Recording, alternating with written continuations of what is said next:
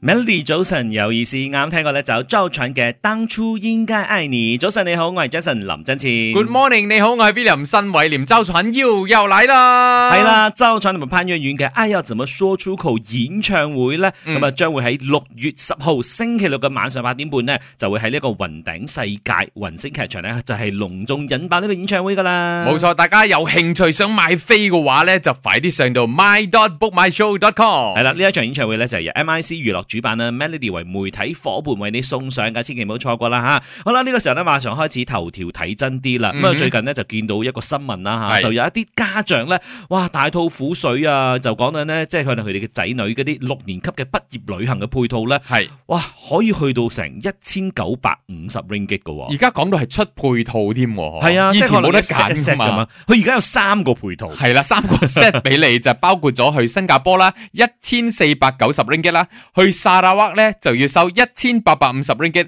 去沙巴最貴喎，竟然吓，係啊就一千九百五十 ringgit 嘅，嗱，基本上咧，因為呢三個地方咧，嗱，好似係沙巴、砂拉哇咁樣，你一定要飛過去啦。係啦新加坡嘅話，咁飛係最快係啦啦。係即係啦當然你可以選擇哦，我火車遊啊、巴巴士士啊嗯等哼等嘅。咁嗯啊，但係咧，我相信佢嘅呢一個應該就係搭飛機㗎啦係吓，所以咧就令到啲家長就覺得哇，好貴下喎。尤其是嗯咧，即係我哋回想翻我哋自己嘅年代嘅嗰啲畢業旅行咧，係。我好記得，即係嗰啲價錢應該都係幾百蚊咁樣嘅幾啫百蚊可嘛。能少過幾百蚊，近近地噶啦。通常都係嗯坐一架大巴士，成、係班柴娃娃咁樣上金馬倫啊，即係可能住一晚，跟住就落翻嚟噶啦，係啊 一晚嘅咋？因為基本 PD 啊上嗰你啲大咯，家喺畢業之前咧就係即係聚聚一一聚聚，跟住放低功課，放低考試，啊即係一齊自己去玩下咁樣咯同埋小學六年級，我覺得咁樣已經好開心噶啦，係咪因為先？誒、不過係咪因為年代唔同咧？嗯即係可能大家嘅嗰種呃要求已經有少少唔一樣。但係咧，即係呢一個咁樣嘅新聞一出咗嚟之後咧，都見到譬如話啲留言區嗰度啊，係有好多家長都話啊嘛，哇，使唔使啊？即係點解唔可以再平啲㗎？咁有冇顧慮到可能一啲可能屋企經濟唔係咁好嘅人？係啊，係啊，嗯即係有啲人唔會講喎，咁你經濟唔好，你唔好去咯。但係我哋嗰個用意就係希望俾大小家朋友聚，有一個回憶，一齊製造呢個回憶啊嘛。係你其實喺邊度製造都一樣嘅啫喎。冇錯，，即係可能你俾誒三百蚊都係製造呢個回憶嘅啫係，同埋反而一千幾蚊都係啦，但係太貴啦嘛。即係我哋都做過小朋友，其實好多時候呢個小朋友咧，佢唔在意太多嘢嘅，嗯反而可能佢哋最在意係咩咧嗯？玩完之後翻到酒店，翻到房間，大家玩埋一齊嗰種啊感覺啊！聚埋一齊最緊要咯，呢係啊啲大家開心就好啦吓。真係啊！所以喺呢一方面咧，真係唔知道大家 有啲咩咁樣嘅睇法，同埋咧，即係呢啲咁樣嘅價錢係咪一個普及化咗嘅咧？係咪合理咧？嗱你覺係咯，得？啲家長可唔可以同我哋講下，或者啲老師啊、學嗯哼校入邊嘅工作人員啊，都可以同我哋講一講嘅。你覺得係咪真係真用個心出嚟講啊？嗯你覺得係咪有啲離譜啊？定係覺得哦，依家呢個世代係咁樣噶啦？又或者你覺得哦，我哋呢間名校嚟嘅，全部都有錢噶嘛？咁樣嘅哦，OK，啊啊唔知喎。不過有啲人咧覺得話，唔好啊，價錢啱啱好啊，即係你包三嗯餐、交通啊、機票啊等等，係咪係咪即係我哋？我唔知喎。但係你試諗下，如果你真係雙胞胎啦，嗯哼兩個三胞胎啦，哇三 件。哇！一次過係嗰個一齊走六千蚊㗎啦六千差唔多蚊㗎啦。有啲人嘅普通家庭收入可能得嗰幾千蚊、係係三。千蚊、四千蚊，你點樣嘔呢筆錢出嚟俾你小朋友咧？我真係唔明白啦。嗯。係啊，所以呢一方面咧，即係學校方面，如果計劃嘅時候咧，其實都要顧及到嘅。嗯係啊係啊，即要係諗下平，啲啦，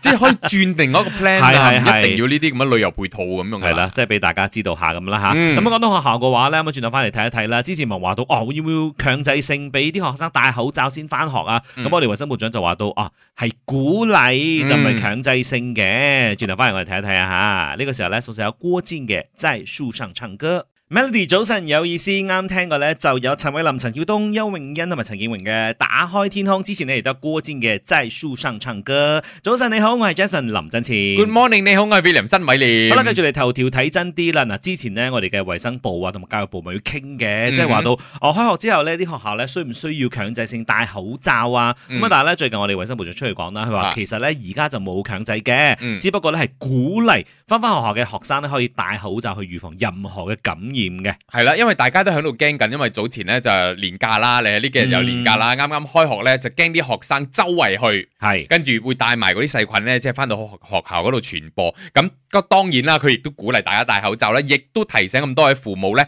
要時刻喺度觀察你嘅誒仔仔女女嘅情況。嗯一旦咧出現有啲症狀啊，即刻帶佢去醫院求醫，就唔好俾佢夾硬推去上課。你唔好喺度扮發 燒啊，你唔好扮流鼻涕啊，你翻學咁樣冇啊，真係係。喎，因為可能有啲家長就覺得，係我要翻工，即係如果你忽然間唔翻學嘅話咧，我唔知點樣處置嘅話，話啊誒少少傷風啫嘛，少少咳啫嘛，係啦得啦，照翻學唔好咁諗啦啊。其實咁唔好咁樣真係唔好啊嚇，因為除係啊咗係 Covid 之外咧，仲有其他唔同嘅流感啊等等嘅話咧，嗯係佢傳播率都好高下㗎係呢啲真係睇唔到嘅嘢，你知唔知啊？嗯學校裏邊有幾多小朋友，而且每一個小朋友呢，可能每個人嘅健健康狀況都唔一樣啊。係可能有啲比較弱啲，同埋嗯容易受到細菌嘅感染㗎。係啊，而家除咗係即係要注意呢啲病毒啊細菌之外啦吓，天氣咧都係一個因素嚟㗎。嗯喎，嗯咁啊，因為一時候咧就好熱好熱，一時候咧就落大雨咁樣，係所以最近呢，教育部都宣布啦，即係如果一個地區咧連續三日嘅最高温度咧係超過三十七度嘅話咧，嗯咁呢個地區咧就會進入呢一個第二級嘅警戒狀態，係學校咧係可以停課嘅喎。係冇錯嗱，佢話呢個係三十七度嘛，連續嗯三日。如果嗰個地區呢，連續三日高温係介於三十五至到三十七度呢，呢、個算係一級嘅狀態啊啦哈。咁、就係需要停止戶外活動嘅。哦，即係譬如話啊，OK 嗰啲咩露營啊，啊可能一啲遊行啊，課外活動係啦嗰，啲啊嗯呢，總之係出邊嗰啲咧就唔好啦吓。係不過呢樣真係要注意啦，因為有時候咧，我哋唔好似剛才所講，每一個小朋友佢嘅嗰個可能嗰個免疫力啊，又或者係佢唔一樣嗯自己嘅嗰個身體嘅狀況唔一樣。如果你話一啲曬得太勁嘅話咧，可能會暈低、係中暑。之前有啲見到小朋唔曬友咩中暑，跟住死咗咁嘛。係啊係啊係係啊，所以爹哋媽咪真係要好好睇住你啲細嘅。嘅，即係嗌佢飲多啲水，你真係嗯係要監佢飲多啲水嘅。而家天氣唔同咗嘅，唔係以前我哋呢，誒唔會脱水噶啦，細路哥跑兩下啦，流下汗好啊，健康啊，唔係嘅而家。真係啊！所以咧，即係有時候咧，誒一啲攞係攞嚇嗯，但係咧，如果你話家長可以另外再做多一層保護嘅話咧，就更加好添咯。 Yes, exactly 啦。系，啊，嗱，講到剛才講水啊嘛，嗱，嗯水呢樣嘢咧，對於我哋嚟講話，嗯，一打開水龍頭就有噶啦，係咯，方。便啦。係啊，但係最近呢，有啲地方咧頻頻缺水啊，甚至乎咧，即係如果你過分用水嘅話咧，會罰款添㗎，好貴添啊，好似。係啊，轉頭翻嚟睇一睇，守住 Melody。啱聽嘅咧就有先兆似嘅味道。早晨你好，我係 Jason 林振前。 Good morning，你好，我係 William 新維廉。好啦，繼續嚟頭條睇真啲啦，睇一睇啦，即係水呢樣嘢咧，嗱而家真係我哋當然都細細個開始學噶啦，嗯就要節省用水啊嘛。係但係咧冇錯可能水太容易得到啦，嗯所以大家咧可能就會覺得話哦得啦，唔使點樣慳啦，因為永遠都會有水噶嘛唔。係講得最啱嘅就係咧，通常好容易得到啊嘛。開住嗯嚟刷牙嘅時候咧，你知你啊喺度割割割割割割縮緊你嘅耳機嘅時候咧，個水係咁俾佢血嘅，又或者係沖涼嘅時候。係啊咪其？實明明咧，即係可能佢洗緊頭嘅時候咧，啊嗰個可以閂咗佢噶嘛。係啊係啊或者你即係抹緊身體嘅時候都可以閂咗佢噶嘛。係啊我俾就俾佢佢挾住咁，你真係咁樣流咯。係咯係啊係其實咯，好浪費啊！講真。真㗎。尤其是咧，即係有一啲地方啦，即係可能會有缺水嘅情況啊，好似意大利咁樣咧，近年咧就頻頻缺水啦。尤嗯係其是喺呢個北部嘅地區啊，嗯咁啊，再再加上咧呢個乾旱嘅天氣啦，就持續喺呢個意大利嘅北部啊，譬如話係咧多嗰邊咧都係咁樣嘅，所以咧佢哋預計啦嚇個夏季乾旱咧就會更加嚴重啦，所以咧就而家即係可能佢哋會實施一啲比較嚴謹啲嘅條例咧，去嗯防止浪費用水啊。係冇錯咧，就建議咧就少啲用自來水嚟洗車啦，灌溉你嘅私人花園啦、清洗廣場啦，又或者你淋你嘅庭院咁樣，又或者噴泉啦，同埋呢個哦沐浴啊，同埋最緊要就係刷牙一定要閂水龍頭，佢咁係講喎嘅，即係如果咧，即係你嚴重違規嘅話咧。係最高嘅處罰啊，可以去到五百歐元嘅罰款嘅喎。喂二千四百八十一 ringgit 左右誒嘅喎，但係問題係點樣捉咧？唔即係如果我喺屋企度嘅話，有 CCTV 嘅話嚇嚇拍住你刷 牙屋。企咁喎。即係廁所有 CCTV，即 係可能你見見到即係出邊可能你淋花，哦，嗰啲可能可以捉啦。係啦係哦啦我。知啦，睇水費單會哦唔會咧？即係 check 水費單，哦，總之忽然間咁樣誒，你嘅路就係嗰啲陰毒嗰啲嚟㗎啦。做乜嘢嘢？就係諗我啦，check 水費單係啦 check 係我要去做政府部門係啦，我好你叻適合啦啊！等你佢做真公係務員，你真 哋就冇好日子過啊！真係噶你真係啊！嗱呢個咧就係喺意大利方面佢哋即係解決缺水嘅一啲問題啦嗯嚇，所以咧即係大家可能都要即係做好自己嘅呢一個本分咯。係係，即係好似我自己咁樣，N 年前我參加過一個所謂好似叫 Hijau 嘅環保活啊動咁樣，咁佢就送一個 sticker 俾我，嗰啲 sticker 係要嚟黐鏡嘅，我覺得欸誒幾靚喎，嗯，我就黐咗喺我刷牙嗰塊鏡嗰度哦㗎，提醒住你，提醒，因為你真係唔覺嘅，嗯你正常刷牙你水龍頭係開住㗎。係啊係啊但係係一啊，當你望到嗰嘢啊，係咯，刪咗佢先啦。我刷刷刷刷，差唔多成分鐘啊嘛，嗯跟住先啊，開翻水嚟啷口咯。係啊，我睇過啲 friend 去即係佢你哋去旅行嘅時候咧，嗯嗯佢慣咗開住個水龍頭，我就問佢做咩你唔去閂咗就俾佢？跟住講冇啦，因為佢慣咗，因為佢屋企嗰個水龍頭要有聲好難閂啊， ，O K，即係佢嗰啲咁樣轉轉轉嗰啲你屋企咧屋。企啊嘛，係係係啊，但係有啲屋企係嗰啲咁樣推開推啊推上推落就好容易生嗰係啲，係嗯呢啲就容易控制啲。但係咧，即係習慣還係習慣。真的如果你呢啲咁樣嘅習慣，其實可以改噶嘛。真嘅，希望大家可以節省用水啦。係啦，除咗要節省用水之外咧，要節省食蛋，啊